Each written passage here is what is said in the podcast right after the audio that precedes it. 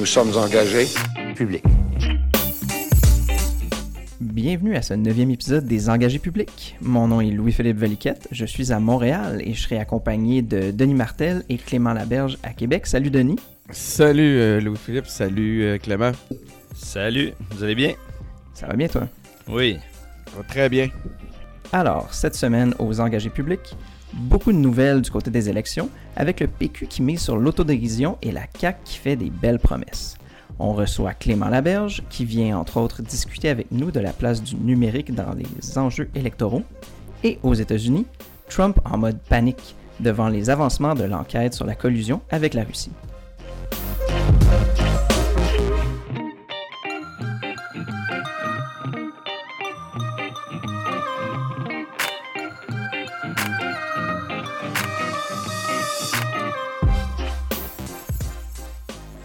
Bon, salut. Fait que euh, JS et François sont absents. On va donc en profiter pour euh, foutre la merde dans le balado.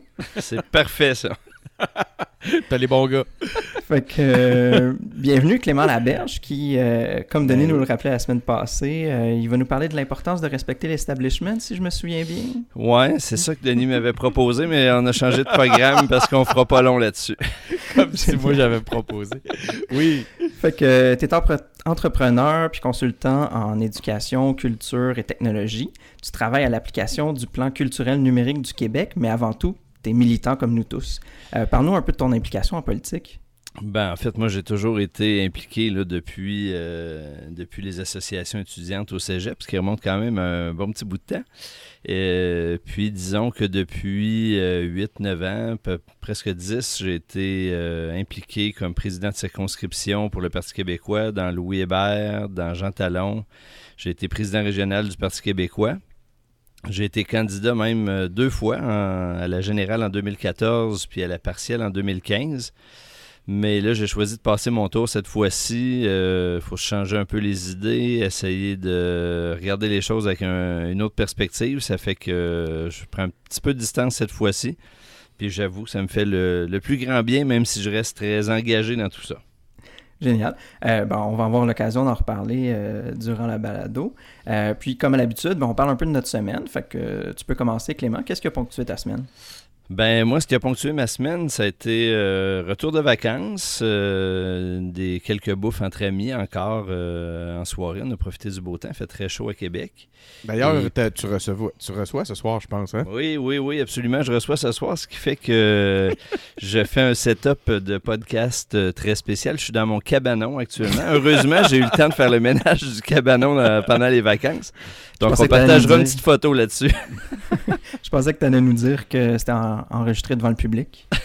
Ah non, là, ça, ça serait déjà même plus confortable. là. Mon public, c'est un marteau, une équerre et puis une gang de tournevis. Mais je me demande vraiment qu'est-ce que tu fais avec ça, euh, Clément. Je pensais que tu, tu- un, intel- un intellectuel comme toi, ça, je, je sais pas, je sais pas ce que tu fais avec tout ça. J'ai encore des talents cachés, Denis. Ah, Ben, Peut-être qu'ils vont Mais il me, participer reste, au débat. il me reste des choses à découvrir. Puis toi, Denis?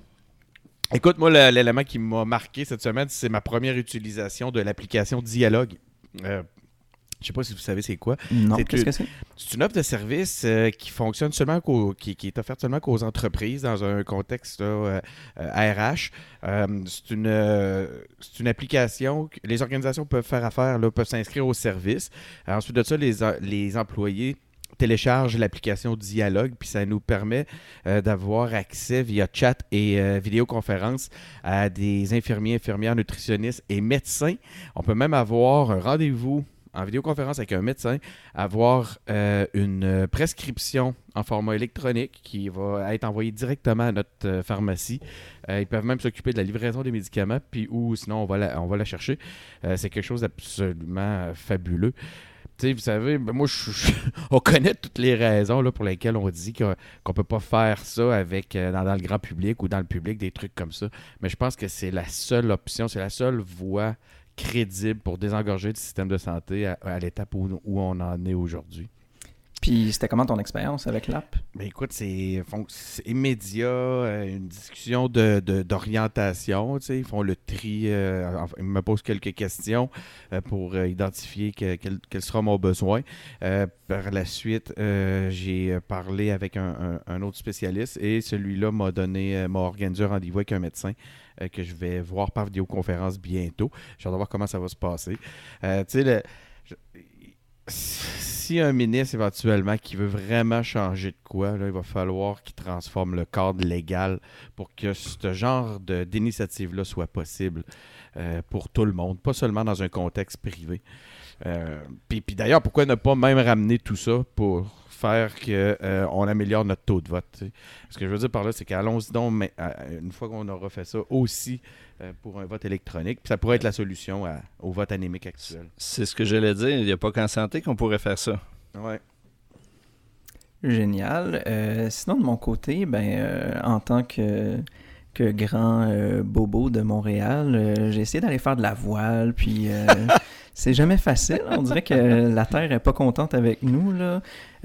Autant qu'on a des, bon, les catastrophes aux États-Unis, c'est pas super joli en Europe, un peu partout dans le monde. Puis moi, quand il fait beau, ben, il y a pas de vent, puis quand il fait pas beau, ben, il fait pas beau. Fait que, en tout cas, c'était ça ma tombé? semaine. T'avais pas peur de tomber en bas de la planète? Non, non, mais Ah, j'évite toujours le bout. J'évite toujours le bout. Ouais, ok. Tu reviens un petit peu avant.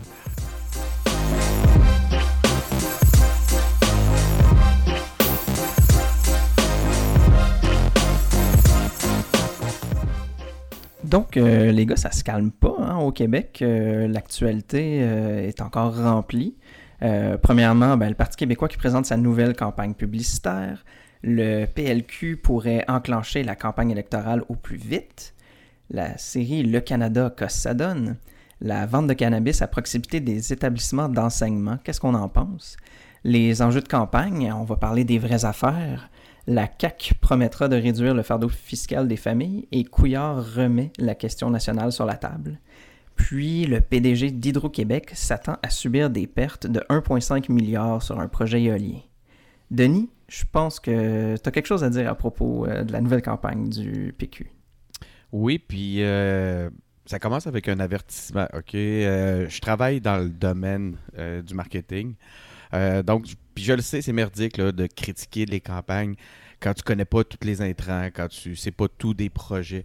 Puis tu sais, mon, mon, mon propos est- ne s'adresse pas aux professionnels qui ont travaillé sur la campagne en tant que telle. Vraiment, je prends un pas de recul, puis je veux l'amener dans un contexte, dans une réflexion politique.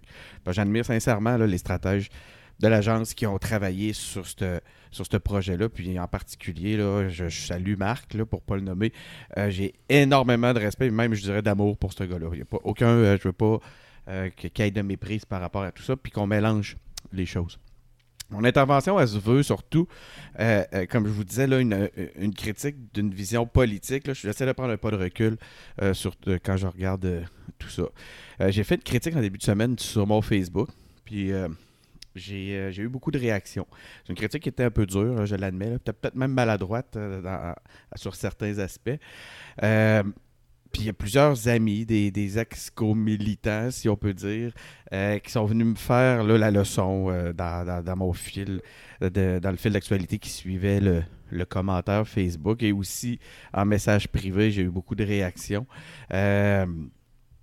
Puis tu sais, puis là, c'est ça, là, on me rappelait l'importance d'avoir une séquence de communication. Puis ça me fait rire ça parce que je pense pour ceux qui, qui connaissent un peu mes thématiques, puis on en parle beaucoup, Clément, euh, j'en ai parlé souvent avec Clément, j'en parle, souvent avec François. Euh, tu sais, la- la- la- l'importance et la compréhension d'une séquence de communication, ben, c'est c'est quelque chose que, que moi-même je mets de l'avant depuis longtemps. C'est juste Ouais. qu'il faut quand même comprendre, euh, dans la séquence, il y a le début, puis euh, là, on est encore au début, puis tu as déjà une petite critique à faire, c'est ça? Ben, j'ai une petite critique à faire dès le départ. Puis, euh, tu sais, euh, même ça me fait rire là, que soudainement, quand que je fais une petite critique sur cet aspect-là, ben, plusieurs, je me retrouve avec plein de monde qui viennent me rappeler l'importance d'un, enchaînement tactique cohérent, alors que c'est quelque chose que je prône depuis longtemps et pour lequel, à, la limite, je sentais que j'avais pas souvent d'écoute. Euh, mais c'est pas l'enchaînement tactique que je reproche, c'est ça que les gens comprennent pas. C'est le manque de cohérence puis de constance. Il y a un déficit euh, de, de crédibilité qui est créé par le message qu'on a dans cette campagne-là. Ce que je reproche, c'est vraiment le sens même du message. Euh, le PQ a eu une mauvaise année, hein, les gars. Je pense qu'on. ou même deux, trois dernières mauvaises années. On a perdu notre chef. après peu de temps. Je parle de Pierre-Carl Pellado, dans des conditions rocambolesques. Après, il y a eu beaucoup de hauts et de bas. Ben, quand Pierre-Carl est arrivé, juste Pierre-Carl euh, au sein du PQ, ça a fait brasser beaucoup de choses. Euh, il y a eu beaucoup de hauts et de bas quand il était là. Euh, ensuite de ça, cette semaine même, on voyait là, tu sais, on, le présentait dans les médias encore comme un improvisateur qui avait nuit à son, à son organisation québécois. tu sais, veux, veux pas, ça, c'est des choses qu'il faut porter à l'actif souverainiste. Même chose pour tout ce qui s'est passé au, Bloc. Ça a un impact, puis ça, ça rejaillit sur le PQ. On a l'air tout croche depuis un certain temps, les souverainistes. Euh, il y a une course à la chefferie euh, qui est arrivée à la dernière minute avec tout ce que ça implique comme image de parti chicanier. Puis là, je veux pas partir dans des excuses. Je veux pas entendre une, litanie d'excuses. Ben oui, mais là, ça, ça n'a pas rapport avec ci. Il reste une chose, c'est que dans l'imaginaire collectif, c'est des éléments qui s'additionnent sur notre crédibilité. Euh, puis là, bon, on se retrouve avec un chef qui, il faut le dire honnêtement, il est le premier même, à, je pense, à l'admettre, euh, qui traîne le parti vers le bas au point de vue des intentions de vote. Puis là, ben, soudainement, poup, on arrive avec une sous-chef, une tactique pour essayer de, de venir pallier à cette faiblesse-là que du... une vice-chef. Une vice-chef, j'ai dit sous-chef. c'est qui vient, euh, qui serait supposé venir pallier à ces problèmes-là du manque de euh, améliorer la cote là, au point de vue de, notre leader, de nos leaders. Euh, moi, je pense qu'en ce moment, le PQ est coordonné à la cohérence. Il n'y a plus le droit de ne plus être constant. Il faut, on est en rattrapage à cause qu'on a eu tous ces éléments-là qui nous amène là, un déficit au point de vue de la crédibilité. Euh, on a eu un printemps axé sur un État fort. On était bien parti sur ces aspects-là. Puis là, soudainement, on arrive avec un message rigolo où ce qu'on admet qu'on arrache. Quand va venir le temps de remettre les clés de l'État entre les mains d'un parti, qui va être le parti le mieux placé? Les gens vont-tu euh, quand ils vont regarder tout ça, puis ils vont être euh, à l'urne, ils vont-tu ils vont hésiter, puis se dire Ah ben tiens, je vais remettre les clés de l'État entre les mains du rigolo qui n'arrache? Franchement, c'est sûr que non. Mais avec, euh, c'est ça mon point. Après ça, tu te demandes pourquoi est-ce que les gens commencent à traiter de belle-mère, là, Denis. Ceci explique cela. ben, je sais pas ce que vous en pensez. Est-ce ben que je suis dans le temps complètement, Clément? Je serais curieux de t'entendre là-dessus. Ben moi, moi, ce qui m'a fasciné cette semaine, moi, quand la, campagne est sortie, je, ça, m'a défavorablement impressionné. Je, moi, j'ai pas, j'ai pas répondu très positivement personnellement à cette campagne-là. Par contre, ce qui m'a fasciné dans les derniers jours, c'est de constater qu'il y a des gens chez qui ça semble répondre positivement. Fait que là, je suis partagé parce que ça me confronte à, euh, au fait que euh, qu'est-ce que tu veux? Peut-être qu'on a le nez trop collé sur l'affaire, puis euh, là, je comprends que c'est une tentative. Peut-être un peu désespéré d'aller rejoindre des gens qu'on rejoint pas. Puis clairement, euh, il y a des gens qui sont plus loin de mon entourage chez qui ça a l'air de répondre. Fait mais moi, j'ai hâte de voir la suite. Moi, personnellement, ça m'a étonné, mais euh, j'ai hâte de voir la suite. Donc, tu as eu des commentaires positifs dans un dans ton entourage euh, non militant, non péquiste? Exactement. Moi, ce que j'ai observé dans mon monde autour de moi, c'est que les gens avec qui j'ai travaillé beaucoup, eux autres ont réagi à peu près comme moi en disant euh, Qu'est-ce que c'est ça? Mais c'est vrai qu'il y a des gens un peu plus loin qui, eux autres, ont dit, bah, ça, clairement, ça a réattiré leur attention. Fait que si c'était ça l'objectif et qu'il y a une suite prévue qui s'inscrit dans un crescendo, ben, je, je, je, je, suis ouvert à voir. Parce attendons, que attendons la suite. Je m'imagine que ça a été testé, ça, devant euh, des, groupes de discussion ou quelque chose comme ça. Parce que pour que ça réussisse vraiment à parler aux gens, ben, je veux dire, il y a quelqu'un qui a dû. C'est pas, pas juste quelqu'un qui a eu une bulle puis qui s'est dit Ah oui, c'est une bonne idée. L'objectif de cette campagne-là, c'est de rappeler aux gens que le PQ a déjà gouverné, puis que supposément qu'il y aurait déjà a bien fait ça. Puis il faut maintenant ramener le mot du PQ sur la table pour faire penser aux gens qui nous ont potentiellement oublié qu'on existe encore. Est-ce que vous pensez que c'est peut-être un angle qui est, qui une... Oui, mais je ne l'achète pas, cette, euh, cet argumentaire-là, parce que peu importe le message, puis là, je ne suis pas en train de dire le message n'est pas important, tantôt je vous dis que c'est important, mais mhm. c'est que c'était pas obligé d'être ça le message. Le- le- L'effet de, de- de- d'une première phase euh, axée sur la notoriété et un rappel de notre existence n'était pas obligé de nous positionner euh, en rigolo qui n'arrache. Euh, C'est un genre revient encore avec ça. Le, le message, me- je suis d'accord avec le, tout la- la- l'élément tactique. Je suis d'accord qu'il qu'on qu'on a beaucoup, on a un déficit dans les médias euh, de présence. Mais, euh, Colin, euh, je- me semble qu'au point de vue du message. Puis là, c'est pour ça que la suite va être intéressante. On va voir euh, la suite. Euh, je ne demande qu'à avoir tort. hein. Fait que toi, c'est vraiment Mais- la, la forme qui t'embête, là, puis pas vraiment le fond, là. Ben non, justement, c'est l'inverse. Mm. C'est vraiment le fond. C'est le fond du message. C'est de, je pense que avec le déficit de crédibilité qui est, qui est associé en ce moment au mouvement du souverainiste, au souverainiste et au PQ, entre autres, c'était pas le temps de la jouer aussi légèrement. L'idée n'était pas non plus d'être ultra grave parce que là, il y a tout le contexte de l'été. Mon Dieu, que je me suis fait dire que les gens n'écoutent pas l'été. Franchement, à un moment donné, là, il y a des limites. Ben, si toutes les. euh, avec les élections à date fixe, euh, ça veut dire que toutes les campagnes euh, électorales vont être humoristiques, j'imagine? Ouais. Moi, moi, la, question que, que ça me pose surtout, c'est le, là, les gens qu'on a réussi à rejoindre, euh, en, supposant, puis je, partage l'hypothèse à partir de, de- des échos que je vous ai partagés, c'est qu'est-ce que euh, ces gens-là qui avaient potentiellement cessé de nous écouter, puis qui là, à cause du ton et tout, vont tendre l'oreille, qu'est-ce qu'on va leur dire? Parce que euh, c'est- là qu'on a aussi un, un défi depuis plusieurs années. On, on l'a dit plusieurs fois, Denis, je l'ai dit avec, avec d'autres dans toutes sortes de contextes.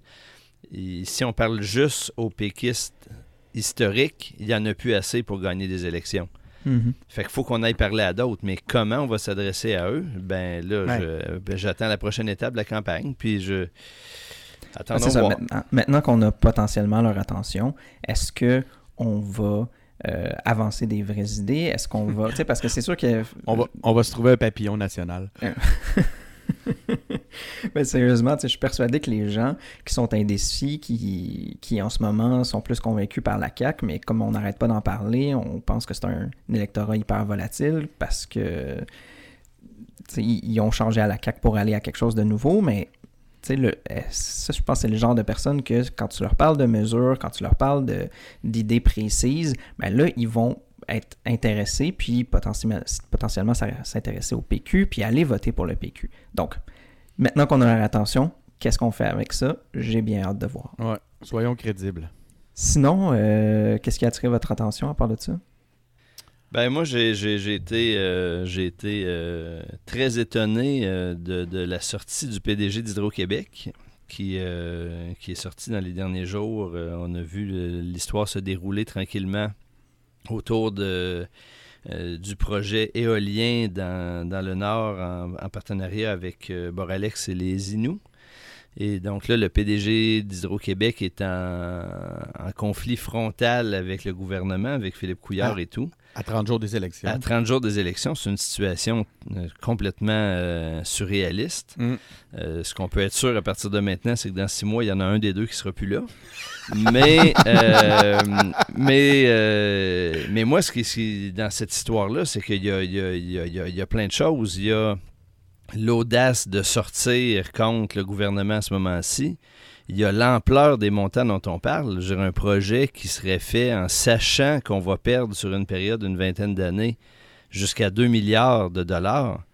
Euh, il faut qu'il y ait des, des très très bonnes raisons autres que financières pour le défendre. Or, on les connaît peu. Eh. On les connaît peu, ces raisons-là. Euh, sont, François- que- euh, Fra- euh, Philippe Couillard accusait François Legault d'avoir des intentions cachées? On pourrait lui poser la même question euh, Ah sur, ben ce, sur ce sujet-là.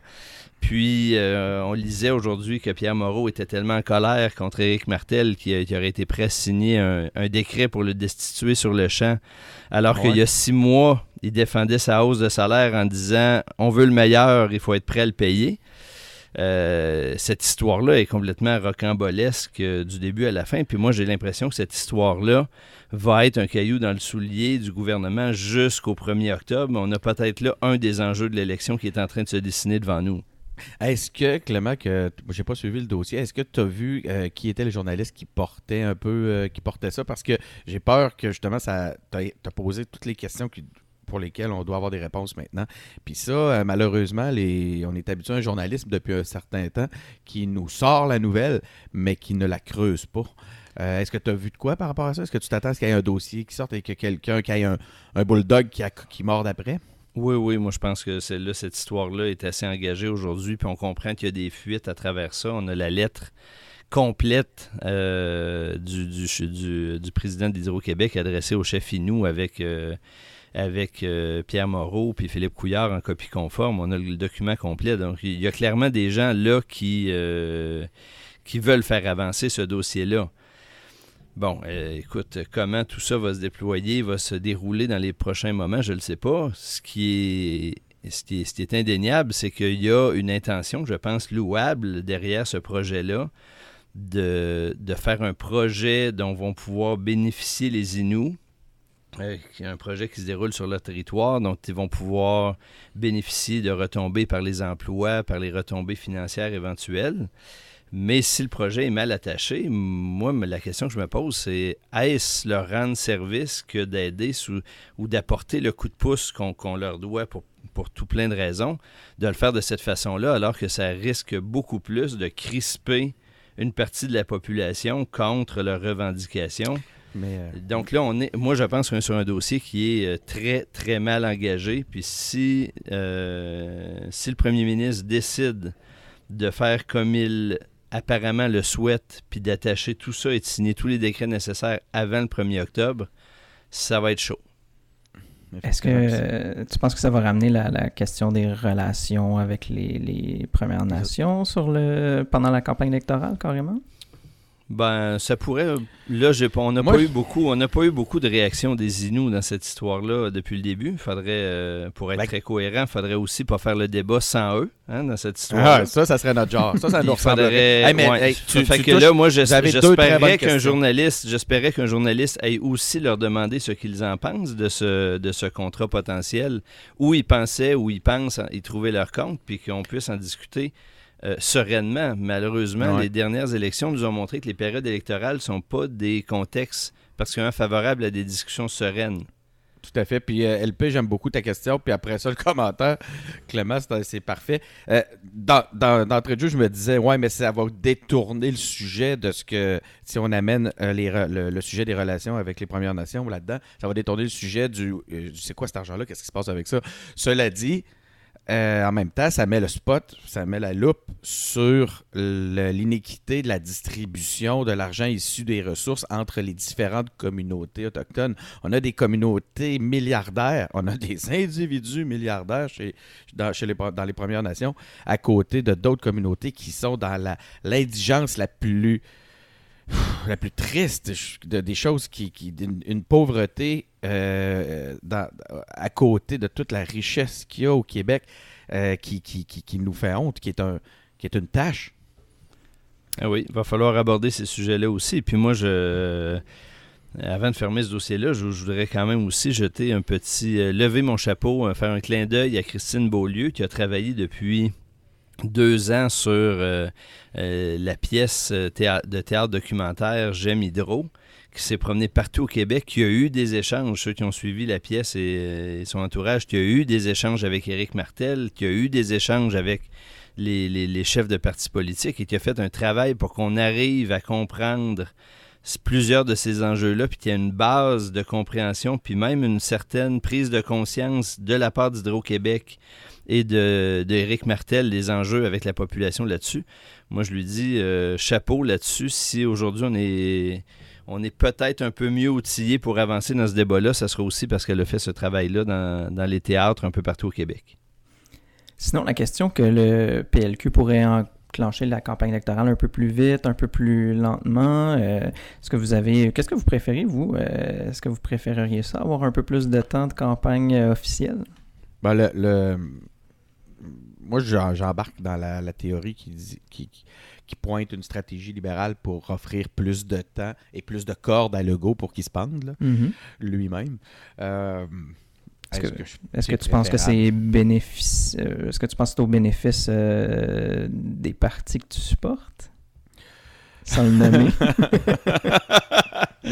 ah, Donner hey. plus de temps pour déployer la grande stratégie.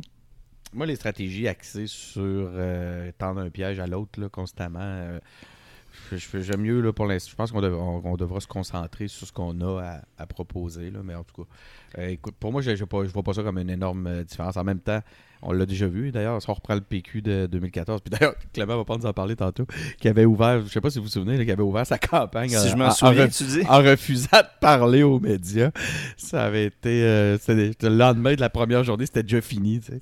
Euh, Moi, je pense que, moi, moi, je pense que ça change rien, absolument rien sur la stratégie politique de Ben non. discours et tout. Je pense que trois jours, quatre jours, deux jours de plus, de moins, ça change absolument rien dans les faits. C'est pas vrai qu'on peut planifier une campagne à ce point. Il va arriver des imprévus, on Ouais. perd des journées.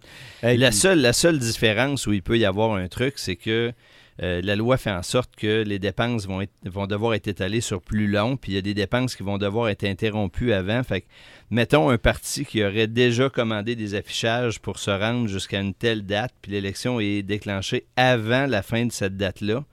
Ils vont être obligés d'imputer une partie de la fin de leur campagne qui pensaient passer free dans leur budget de campagne. Mhm. mais, mais je veux dire, est-ce qu'on est vraiment rendu à une démocratie où ce qui fait la différence, c'est quelques milliers de dollars, puis que les, les idées ont plus d'impact? Moi, je trouve ça d'un cynisme fou, mais ça exact. aura aucun impact sur le fond de la campagne. C'était exactement mon point. J'allais dire, si c'est vrai que ça a un impact important ces trois jours-là, de cette façon-là, quelle tristesse. Où, on où est-ce qu'on en est, tu sais? Ouais, puis en plus, sérieusement, euh, je pense qu'on on peut tous s'entendre pour dire qu'on est pas mal déjà en campagne électorale. Ben Puis que le fait que ce soit des journées officielles de campagne électorale ou non officielles, ça change pas grand-chose pour l'avancement des idées. Ben, C'est comptable. Dans les dépenses, c'est ça. Exactement, c'est le seul point. Mais aussi, ce qui arrive, c'est qu'ils essaient de forcer le go à parler. En ce moment, on le sait, là, ils se tairent, on Mhm. les voit, on, on les- on les voit, les, les caquistes. Mais en fait, justement, on les voit pas. Euh, ils veulent le débusquer. D'ailleurs, Ah en oui, parlant de lui, C'est pas euh, trois jours, c'est pas trois jours qui va faire la différence. Qu'importe. En parlant de lui, il nous a proposé de sa grande proposition qui serait de réduire le fardeau fiscal des familles. Euh, moi, de mon côté, je pense que c'est peut-être prendre le problème à l'envers. Euh, je pense que plutôt que de s'arranger pour que les familles payent moins de taxes, on devrait plutôt essayer de créer le genre de situation qui fait que les familles ont juste un meilleur revenu. Puis, tu sais, il y a plein de propositions qui tournent autour de ça, euh, de comment euh, aider les familles à mieux s'en sortir, que ce soit la, hausse du salaire minimum ou une foule d'autres mesures, parce qu'on s'entend que c'est pas tout le monde, euh, particulièrement dans les familles, qui sont au salaire minimum. Mais en tout cas, je trouve que toujours ramener là, la, vieille rengaine de on va payer moins de taxes, je trouve que c'est pas hyper productif. Moi, je vais être très, euh, très, très cynique à mon tour euh, là-dessus. Je- moi, je suis convaincu que François Legault comprend très bien ça aussi, mais que là, on est dans une stratégie de communication, puis expliquer comment faire monter le revenu des foyers, c'est tellement plus compliqué à expliquer que euh, il mise sur le discours simpliste, puis il va gérer ça après. Là. C'est- ça depuis. euh, donc, moi, je, moi, je, je suis complètement d'accord avec toi, mais euh, je, je ne m'étonne pas et je, je je peux pas reprocher à François Legault de jouer ce jeu-là dans l'environnement médiatique dans lequel on est aujourd'hui. Mais je, je, je m'excuse à l'avance pour mon cynisme. Ouais, t'es en train de gâcher tout le concept des engagés publics. C'est supposé Non, non, je vais me reprendre tantôt. Je Une vais me plateforme tantôt. positive où on, on invite les gens à s'impliquer puis à reprendre confiance à la Mais politique. est-ce que j'ai remis ça en question? Ben, Ben, justement, Clément, on va te donner l'occasion de te reprendre tout de suite. Euh, Parle-nous donc un peu de ton rôle dans l'application du, du plan culturel numérique. ouais, je suis curieux de ça, moi. Ben, euh, en fait, le, le- le plan culturel, parce que euh, on parle beaucoup et avec raison que euh, le, le- le- le gouvernement du Québec puis les, les institutions québécoises sont un peu en, en retard sur le numérique. En tout cas, c'est c'est la perception qui, qui se dégage. Puis, C'est- euh, seulement est, une perception? euh, non, non. Elle est, ben, c'est- c'est c'est clairement la perception qui se dégage, puis elle est fondée sur bien, dans bien des cas. Euh, Il faut quand même reconnaître que le, le- le plan culturel numérique, donc le, le volet culturel du, la stratégie numérique du gouvernement a été la première euh, présenté. Ça fait cinq ans déjà que le plan culturel numérique est en marche. Ah ben, ça doit être bien avancé. Là. Puis, oui, ça a donné lieu à, plus qu'une centaine de mesures très variées dans toutes sortes de, secteurs culturels, euh, parfois euh, pilotées par des, des sociétés d'État, parfois par des différents organismes de différentes tailles. Et là, moi, je suis responsable des, d'un des projets, d'une des mesures qui, qui consiste vraiment à, travailler sur la dimension euh, euh, documentation, si on veut, description de la production culturelle qu'on fait au Québec.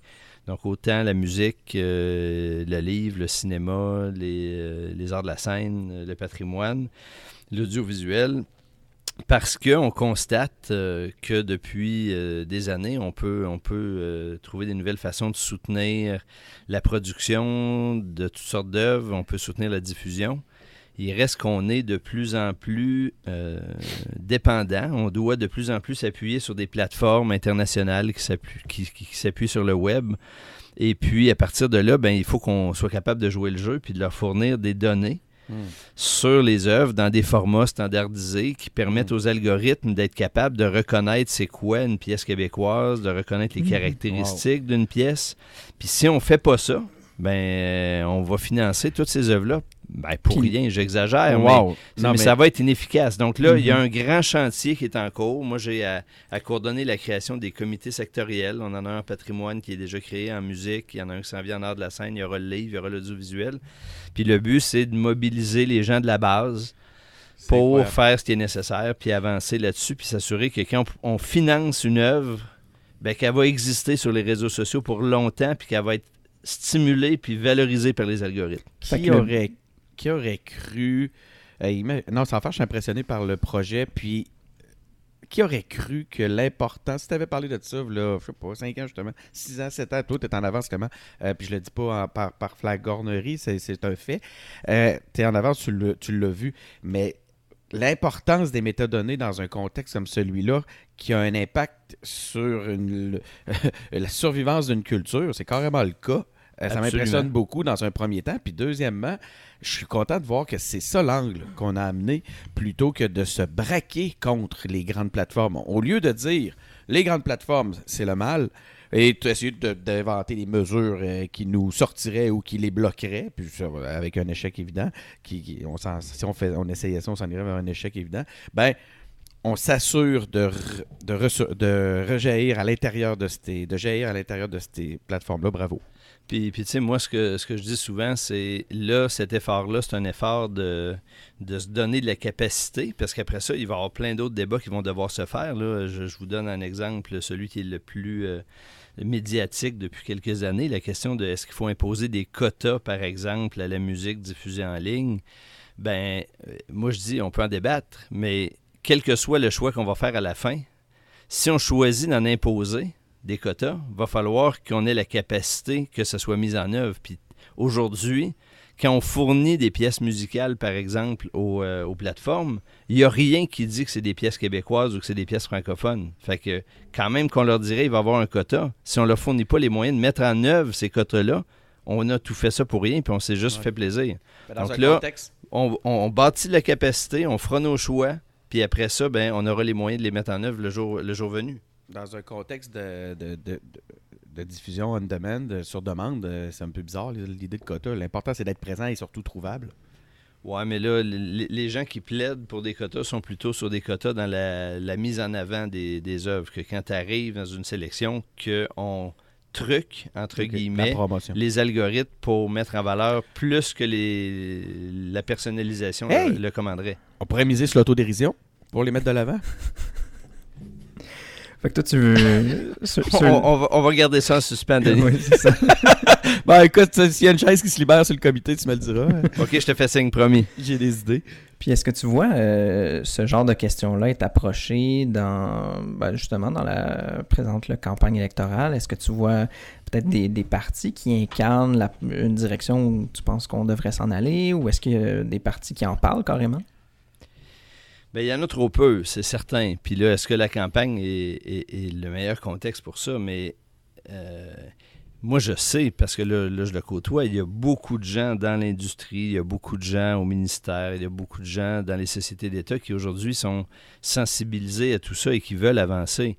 Il reste qu'on ne sent pas beaucoup d'appétit des, euh, des, différents partis politiques pour euh, défendre sur la place publique puis faire la pédagogie qui va avec sur la nécessité de revoir nos façons de soutenir la culture dans un environnement numérique. Donc, moi, j'espère, je, croise les doigts que tous les partis, pendant cette élection-là, vont avoir un moment ou un autre l'occasion de nous dire quel rôle ils voient à Netflix, à Spotify, à Amazon dans l'environnement culturel dans lequel on est aujourd'hui. Puis dire, que, je vais reprendre les mots de Denis tantôt, je veux dire que c'est des grands méchants, c'est pas suffisant aujourd'hui. Il faut qu'on fasse avec eux autres. La question, c'est comment on le fait? Est-ce qu'il faut les réglementer? Si oui, comment? Puis dans ce contexte-là, comment on gère avec le fait qu'il y a une partie de cet environnement-là qui est géré par le fédéral, le CRTC, ainsi de suite? Mais ça, c'est des sujets qui sont mais critiques sur la suite du développement puis du financement de la culture québécoise.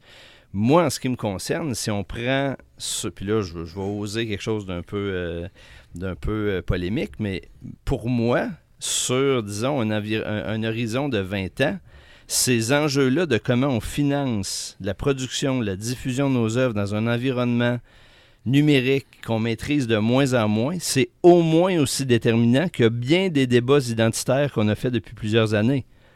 Il va falloir qu'on se mette les yeux devant les trous, puis qu'on réalise qu'on est dans un, environnement qu'on comprend mal, que notre cadre réglementaire, notre cadre législatif qu'on a bâti dans les années 80 n'est plus adapté, ben puis que là, c'est urgent de proposer des nouvelles choses, puis de refaire du ministère de la Culture un ministère prioritaire parce que c'est par là qu'une grande partie de notre identité puis de notre culture va se développer. C'est beaucoup plus structurant. Écoute, le, le c'est ce que je disais tantôt, les cadres sont à revoir euh, dans tous les domaines en ce moment.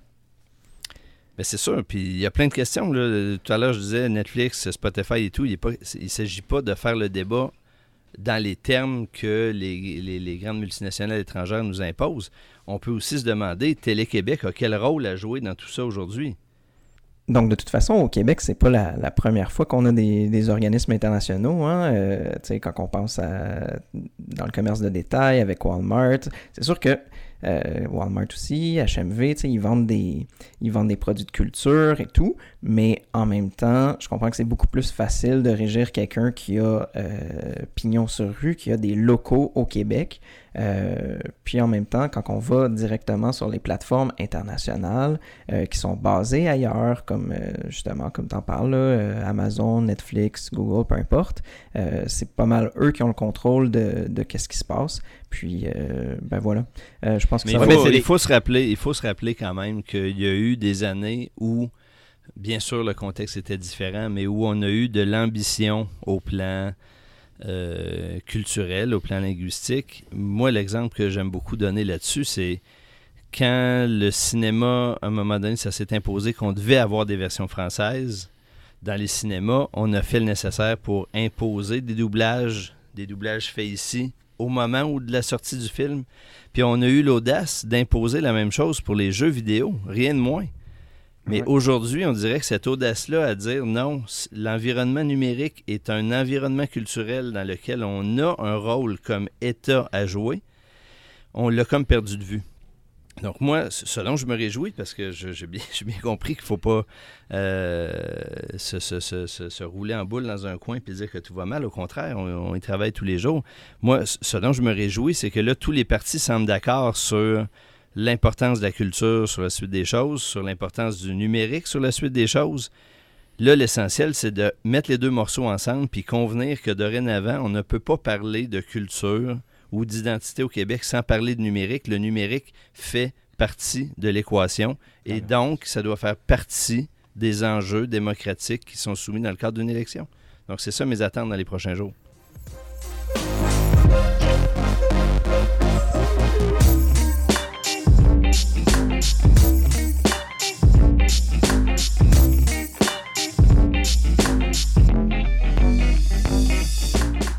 Donc, on va continuer avec le suivi des candidatures. Euh, au Parti québécois, on a Marc-André Constantin. Au Parti libéral, on a Enrico Ciccone qui euh, supposément euh, va être candidat. Bon, le Parti libéral, eux, ils nomment directement leur candidat apparemment parce qu'ils nous ont pas encore dit ce serait quand, puis il nous a dit qu'il serait carrément candidat, en tout cas. Euh, Mais il nous a pas dit où non il plus. nous a pas dit où non plus. Non, c'est ça. Ça, ça, c'est, un grand mystère. J'imagine que tout le monde est excité de savoir euh, cette information-là. là. Euh, à la CAQ, on a Jean-François Simard, Sylvain Lévesque et pour aucun parti, Clément Laberge. Mais par contre, il a déjà été candidat à deux reprises. Fait que euh, on, on voulait justement te parler un peu avec toi de c'est comment être candidat? Ah, c'est une belle expérience. Euh, moi, je vois, je vois la campagne arriver là, puis euh, je regrette pas ma décision de ne pas me présenter. Il est pas trop tard. Besoin, non, non, non, non, j'avais besoin de prendre un petit peu de recul. Moi, moi je suis, euh, profondément convaincu d'abord que pour convaincre qui que ce soit, il faut être capable de faire une campagne avec le sourire, avec, il faut avoir du fun. Il n'y a, pas de succès en politique sans avoir euh, un vrai plaisir sincère à faire ce qu'on fait. Puis là, j'étais pas dans un contexte pour ça, pour toutes sortes de raisons, donc pas de regrets, mais quand même, quand je vois des gens autour de moi pour toutes sortes de partis, euh, quel que soit le parti, se présenter, puis que je discute avec eux, puis que là, je vois les organisations se mettre en place, il y a quand même un petit quelque chose qui, euh, qui, qui, qui- qui me donne des papillons parce que c'est une expérience extraordinaire. Puis je me souviens particulièrement de ma première campagne en, en 2014, une élection générale, comme maintenant. Euh, les candidats locaux, ils n'ont pas beaucoup de, de visibilité puis de, de chance d'être entendus dans une, une générale. Donc, Mhm. on, on fait du porte-à-porte. Moi, j'ai fait. euh, j'ai- on, a, on a calculé à la fin de la campagne en 2014 que j'avais fait. J'avais frappé à 3500 portes. Il y en a probablement autour de 2000 qui ont ouvertes pour lesquelles j'ai eu un, un contact avec des gens. Puis, les gens sont fins, les gens sont accueillants, ils sont reconnaissants que quelqu'un se présente, mette sa face sur le poteau, ils comprennent tout ce que ça implique.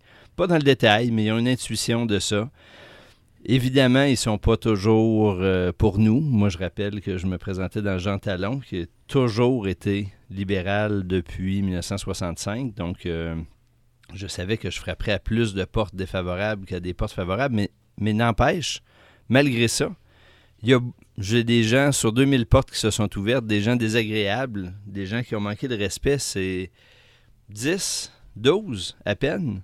Mhm. Donc, euh, moi là-dessus, tous tous les gens qui, qui, qui se disent peut-être que j'aimerais ça vivre ça, peut-être que c'est une expérience que, que j'aurais envie de tenter, des hommes, des femmes, il faut pas hésiter. Euh, faites le chemin, osez, allez-y, rencontrez des gens.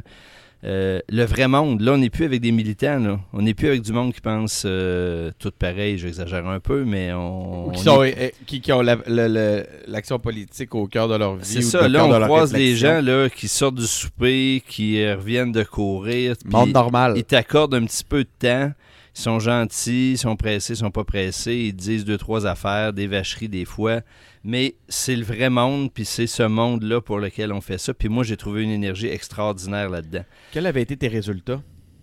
Là, en- la générale, en 2014, j'avais eu euh, autour de 21-22% quelque chose comme ça, dans un comté qui euh, un, un pourcentage à 40% pour les libéraux depuis à peu près toujours. Il y a eu quelques exceptions, mais à peine.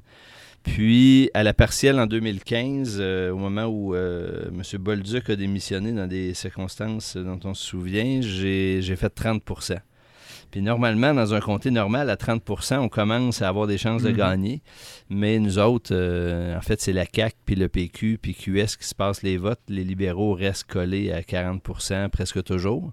Ah Là, ça pourrait peut-être être un peu différent cette fois-ci. On pourrait peut-être avoir des surprises, mais euh, il reste que c'est un comté extrêmement difficile. Mais c'est pas pour gagner. J'ai- Quelqu'un qui se présente en se disant je n'y trouverai mon compte que si je gagne fait une erreur. Mhm. Ben, un Il peu- faut trouver son compte profondément dans la rencontre des gens, puis dans ce que ça, comment ça va nous nourrir après.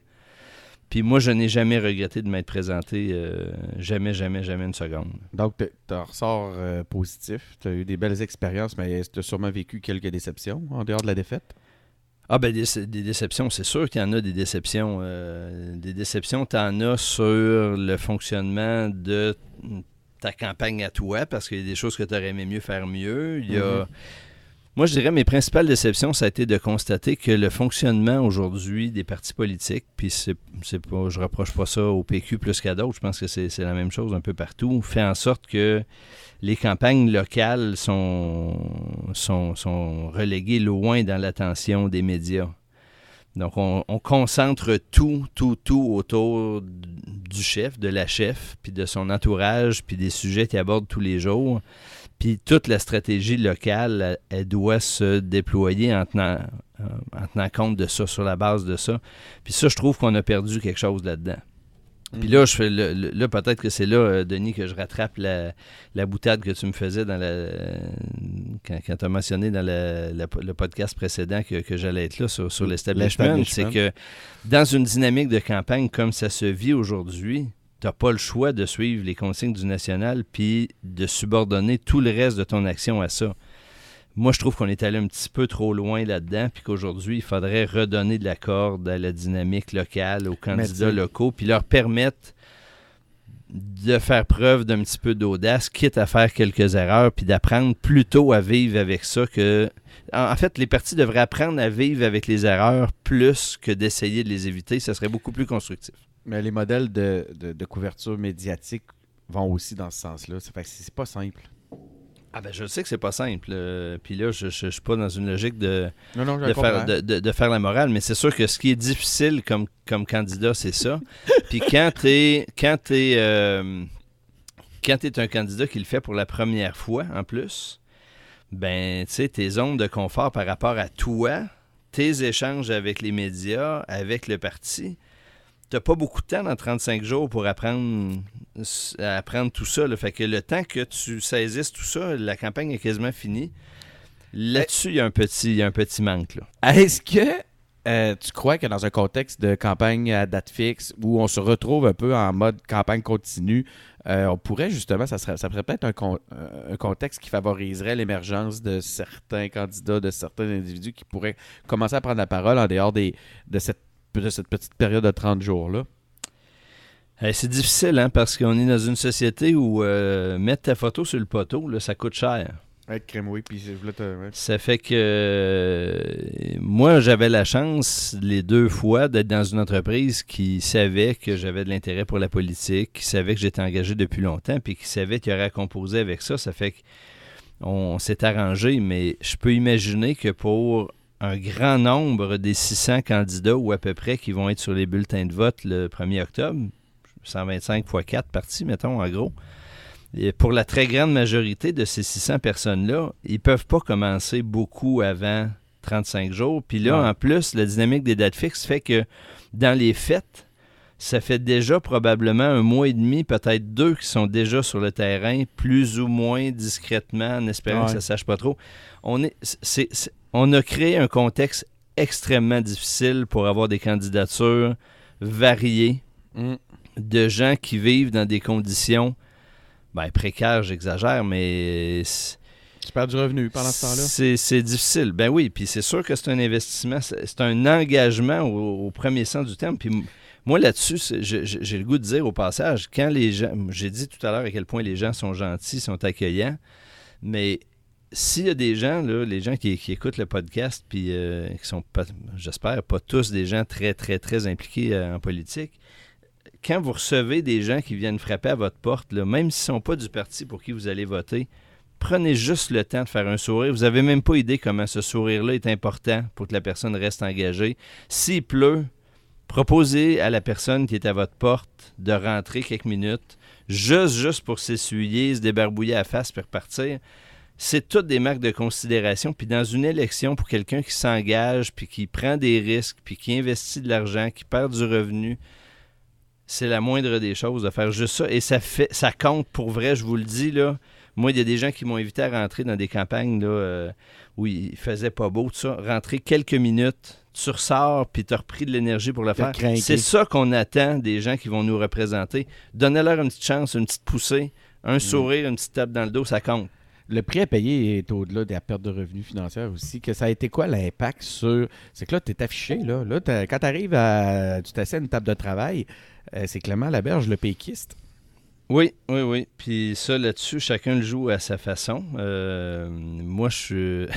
Les deux fois où je me suis présenté, j'étais dans une entreprise. Fait que l'entreprise partageait ce risque-là avec moi. Parce que. En plus? Euh, c'est ça. Donc, ça, chapeau. Euh, de Marc, pour qui je travaillais à l'époque, a, assumé ça. Puis je, je, leur lève mon chapeau. Puis j'espère que beaucoup d'autres entreprises vont avoir le même courage de laisser des gens se présenter, quel que soit le parti. Euh, parce que les convictions des personnes qui travaillent dans une boîte ne sont pas forcément celles de la boîte.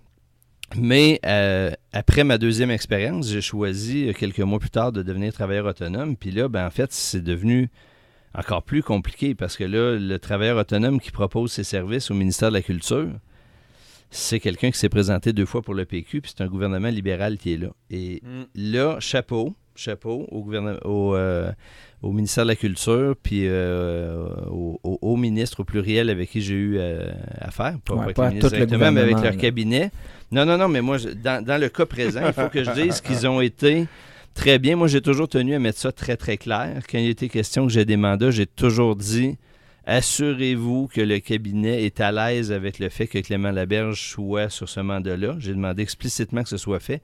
Et chaque fois, on m'a dit il n'y a pas de problème. Euh, Clément s'est comporté comme il faut. On est capable de gérer avec ça. On a confiance. Go, bravo.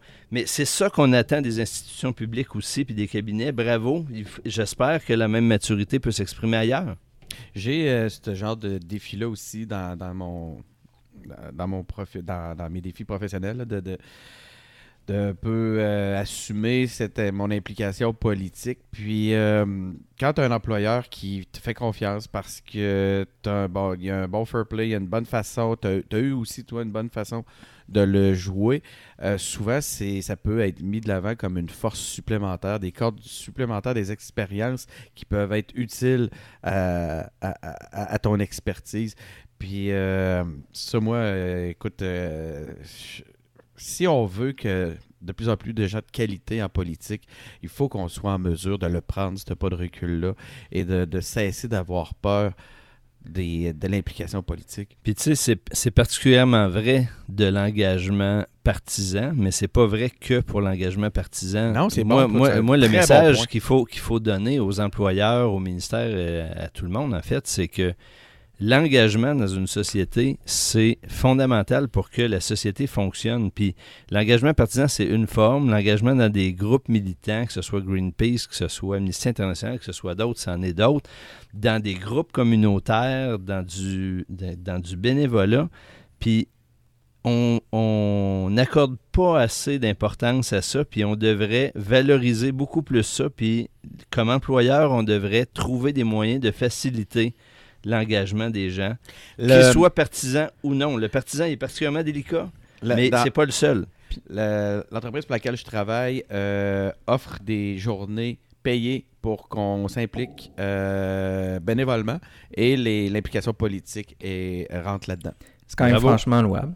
Mais euh, justement, ben, en parlant des, des personnes qui seraient intéressées à s'impliquer puis à militer. Euh, tu sais, moi puis Denis, on a été euh, tous les deux du côté, euh, peut-être pas, pas du côté candidat, mais de ton côté, Clément, comment est-ce que quel message tu aurais pour les gens qui seraient intéressés à s'impliquer dans une campagne électorale, pas comme candidat, mais vraiment pour donner un coup de main? Est-ce que toi, tu as trouvé, est-ce que tu as trouvé qu'ils faisaient une différence, ces personnes-là? C'est sûr, c'est sûr que ça fait une différence. Puis ce qui est un peu ingrat dans une campagne, c'est que le candidat, il rencontre pas tant les bénévoles parce que ça, ça on m'a expliqué assez vite que ta job comme candidat, c'est d'être sur euh, le, terrain, c'est d'aller faire du porte-à-porte, c'est d'aller voir des organismes. C'est pas d'être dans le local pour serrer des mains, parce que les gens qui sont là sont déjà convaincus. Mais de, rentrer à la fin d'une journée de porte-à-porte au local, puis de voir que c'est une fourmilière, puis qu'il y a des gens qui téléphonent, puis que ce sont des gens qui sont là, puis qui t'encouragent, puis qui te font des sourires, puis pour beaucoup de ces gens-là, la présence du candidat, c'est impressionnant. moi, moi, ça m'a impressionné de voir à quel point. Euh, le, moi, je, rentrais dans le local, puis je suis pas quelqu'un d'habitude qui, qui, a tellement la grosse tête. Fait que j'arrivais, puis là, je voyais que pour les gens, c'était quelque chose que j'arrive au local. cette dynamique-là, elle est extrêmement précieuse. Fait- donc, dans l'élection, là, là, qui, s- qui se prépare, si vous êtes chez vous, puis vous lisez le journal, puis les réactions d'un parti ou d'un autre vous font réagir, soit parce que vous voulez les encourager, parce que vous trouvez que c'est bon et tout, trouvez moyen d'appeler au parti. Prenez le numéro de téléphone de n'importe quel des partis, appelez, puis dites je suis là, puis j'ai une heure à donner, ou une heure par semaine, ou deux heures samedi prochain. Dites-le, allez le faire, ça va faire une vraie différence. Puis moi, je, moi, je suis de ceux qui pensent que c'est évidemment indispensable d'aller voter, mais un geste d'engagement démocratique encore au moins aussi important, mais encore plus euh, qui entraîne encore plus de, que plus d'effets d'entraînement, c'est aller donner quelques heures à une campagne, quel que soit le parti. Allez-y, c'est important, puis vous allez y trouver quelque chose.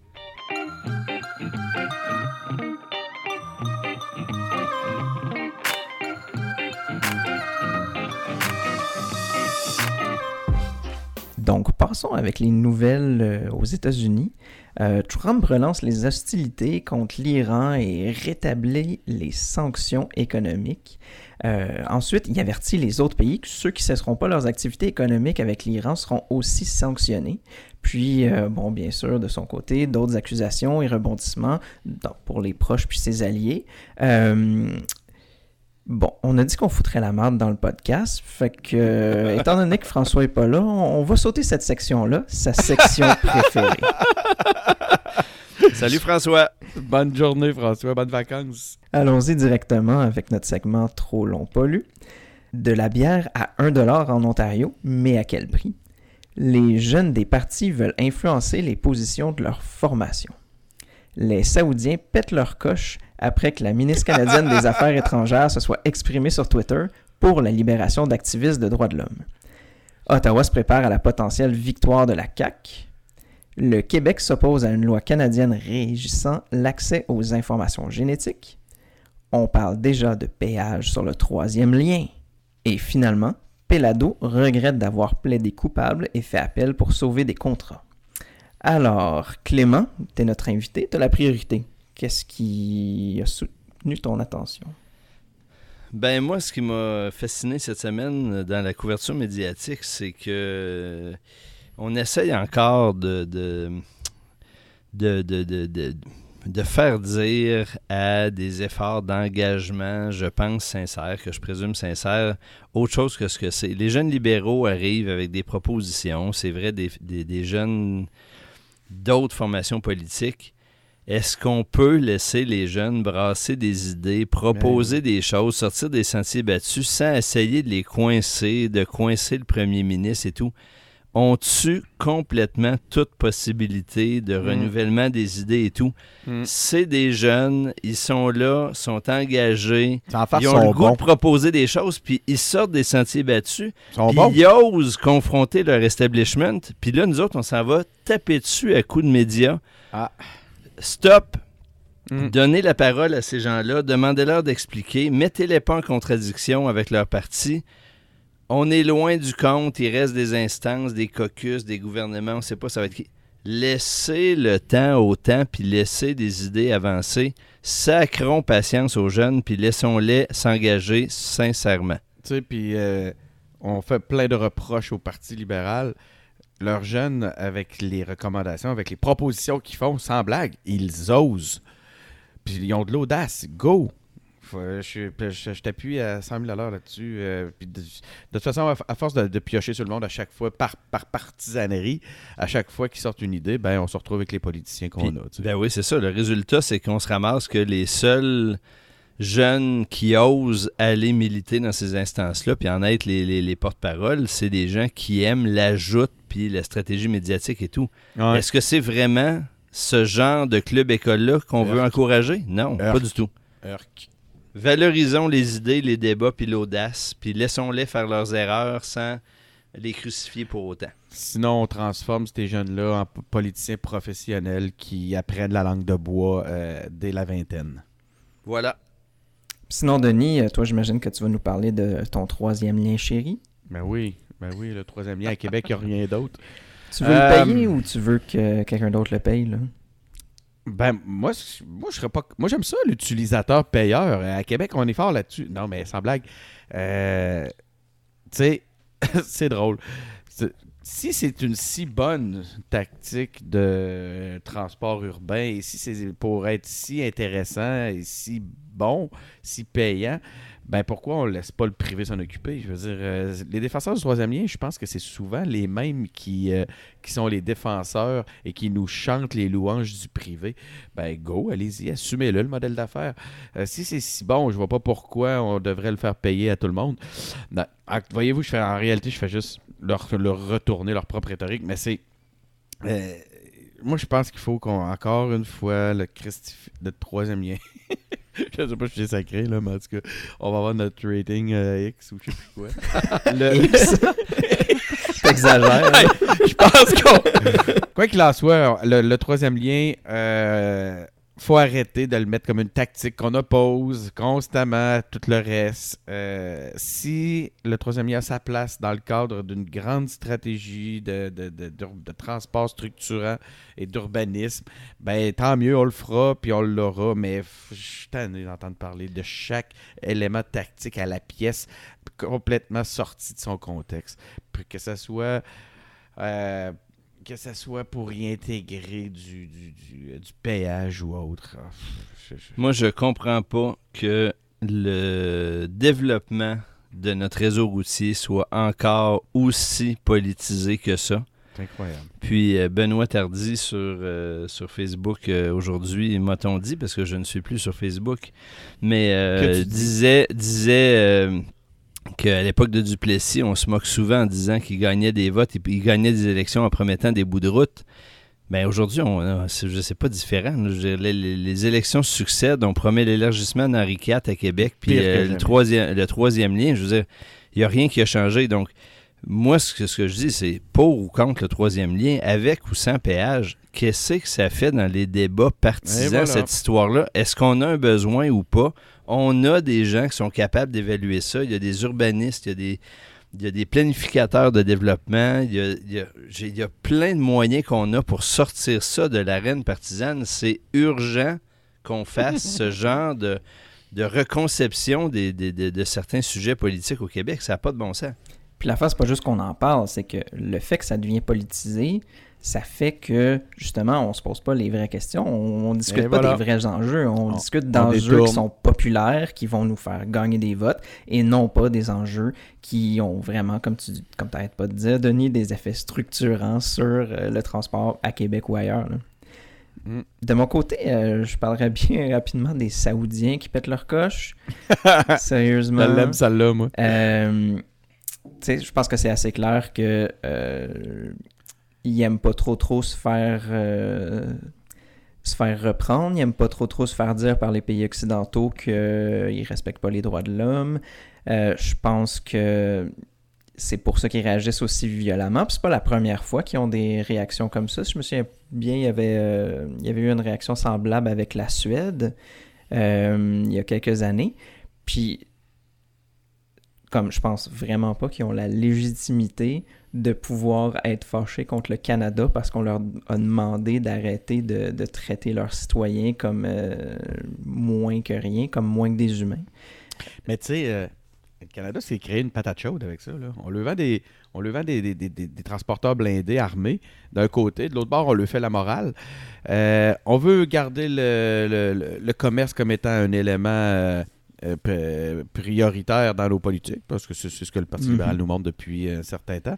Euh, au final, euh, je me rends compte, puis là on le voit, on a vu Justin qui a commencé à reculer, là. Il y a, on a vu certains, certaines déclarations. Ah, finalement, on voit qu'ils se sont améliorés. Ils se sont améliorés en une journée. Waouh, ça va bien. Ils ont dû, le- ils ont dû se faire dire que finalement, ils n'étaient pas sûrs de, de commander les, les chars Ben, chez General Dynamics. Moi, moi là-dessus, j'ai pas, euh, j'ai suivi euh, d'un œil euh, un petit peu distrait, mais chose certaine, quand tu veux jouer le rôle de la police de la vertu à travers le monde, puis te présenter un exemple, ben le jour où ça se met à chauffer, il faut que tu sois capable de tenir le rôle que tu as voulu te donner. Fait que là, ben, faut que tu assumes que tu veux être le modèle de vertu pour le monde entier. Ben, euh, go, tiens la route. Mais, Puis, euh, tu sais, c'est pareil pour des partis politiques qui, à un moment donné, se veulent les exemples de, de vertu et de bon comportement. Mais à un moment donné, quand ça chauffe, il faut que tu continues à pouvoir tenir ta ligne. les masques qui tombent. C'est ça. Fait que là, ben là, on va voir qu'est-ce que qu'est-ce qui va arriver euh, pour, euh, pour Justin puis euh, Madame Freeland. Mais euh, c'est une histoire compliquée. Ben, C'est sûr que Justin, ça a toujours été un peu flou. Hein. Il était où ses, ses- ses priorités, euh, l'environnement, mais après ça, on dit oui à des pipelines. Puis là, il y a ça en tout cas. Fait que, euh, on va bien voir que ça s'en va. hein. Le masque tombe.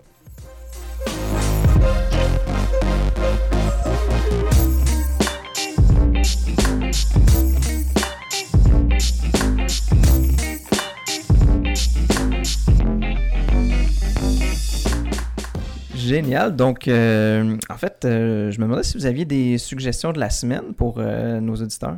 Ben, moi, écoute, je suis absolument emballé, excité. Je me peux plus, en fait. C'est le retour de Jean-Luc Picard qui nous a été annoncé cette semaine. Pour ceux qui ne savent pas, c'est le rôle que Patrick Stewart occupe, jouait dans Star Trek Next Generation. Euh, ils ont annoncé là, une nouvelle série euh, avec une intrigue qui va se dérouler euh, après les événements de, de Next Generation, qui est ma série préférée. C'est la- l'ancien capitaine de l'Enterprise qui va revenir dans, dans son rôle. Patrick Stewart va reprendre son rôle.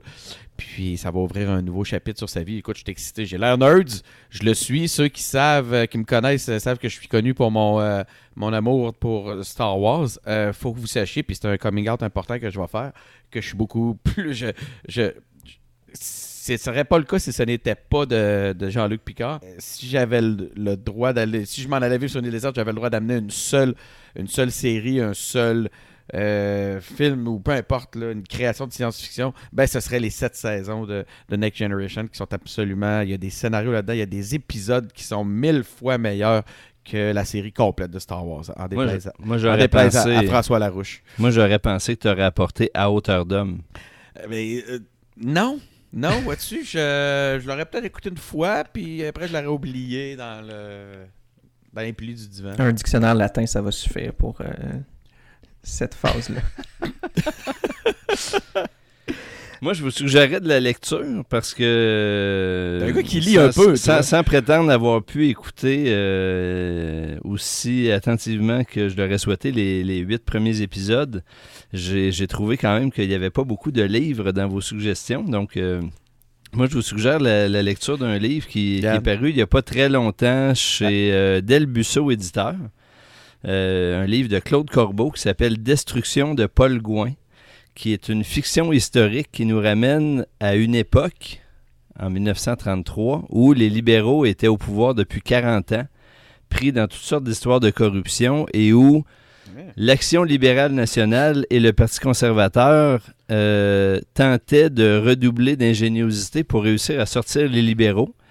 Puis ben je vous vends pas la suite, mais ça se lit très bien. C'est quatre petits textes avec des points de vue différents. Deux soirées, c'est réglé, puis vous allez porter un regard différent sur la campagne qui, se- qui- qui s'amorce?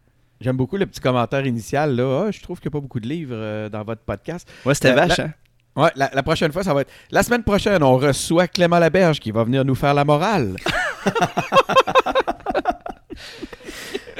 non, non, oui, Clément, excellente idée. Puis effectivement, tu as raison. euh, mais euh, je pense que à, à- à la défense de un peu du podcast, euh, euh, JS nous, nous parle de livres euh, de temps à- de temps à autre. Ben oui, ben oui, Il mais. parle de lecture. Il en parle pas sur les ondes, là, mais.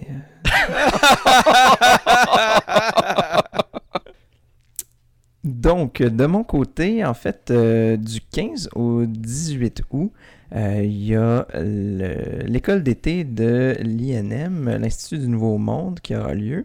Euh, en fait, il y aura particulièrement quelques activités qui sont ouvertes au grand public. Puis, euh, je pense que justement, quelque chose dont on parle beaucoup, euh, des jeunes. Donc, euh, il va y avoir euh, un, moment pour que justement chacun des chefs euh, va avoir un dialogue avec les jeunes. Donc, euh, ça s'appelle Dialogue jeunesse et chef, élection 2018. Ça a lieu le vendredi 17 août en soirée de 19h30 à 21h.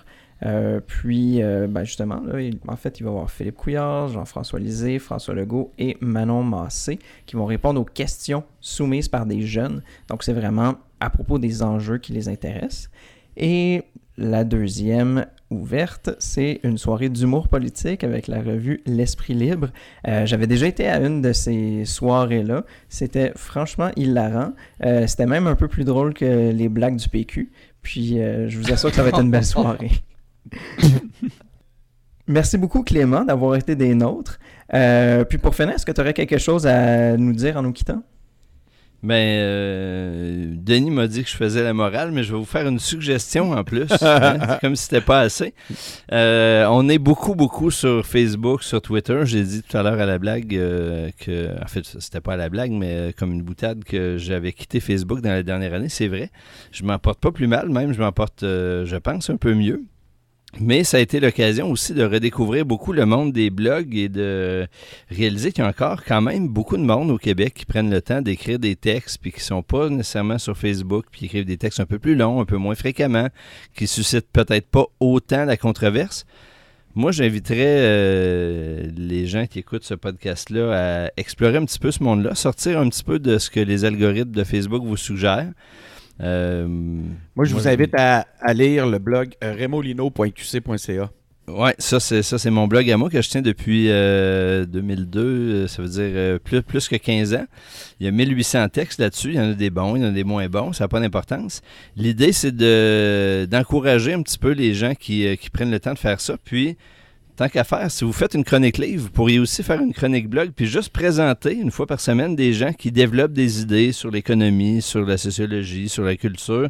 Il y en a sur le web, il faut les mettre en valeur. Ces gens-là, ils publient pas de livres, forcément. Ils sont peut-être pas sur Facebook, puis ils contribuent au débat public pareil, puis ils ont une contribution importante. Certainement. Ben, on va s'assurer que si on veut euh, apprendre à lire, on t'appellera pour euh, que tu viennes nous Ça faire va me faire plaisir. Ça va me faire plaisir. On est rendu, euh, on, est, on va se transformer. Ça va être comme un peu notre concept, le club des ex-péquistes qui traitent, qui font des critiques littéraires en ligne. Je sais. On est en train de travailler là-dessus. là, avec le- Denis, Denis, je pense que tu fais de la projection. Il y a juste toi qui es un expéquiste dans le gang. Oh! Et voilà, c'était notre balado de la semaine. Donc, engagez-vous, impliquez-vous. Les partis politiques recherchent des gens, on en a parlé pendant tout l'épisode. Abonnez-vous à notre balado sur iTunes, Google Play et SoundCloud. Suivez-nous sur notre page Facebook et Twitter. Puis, bien sûr, à la semaine prochaine.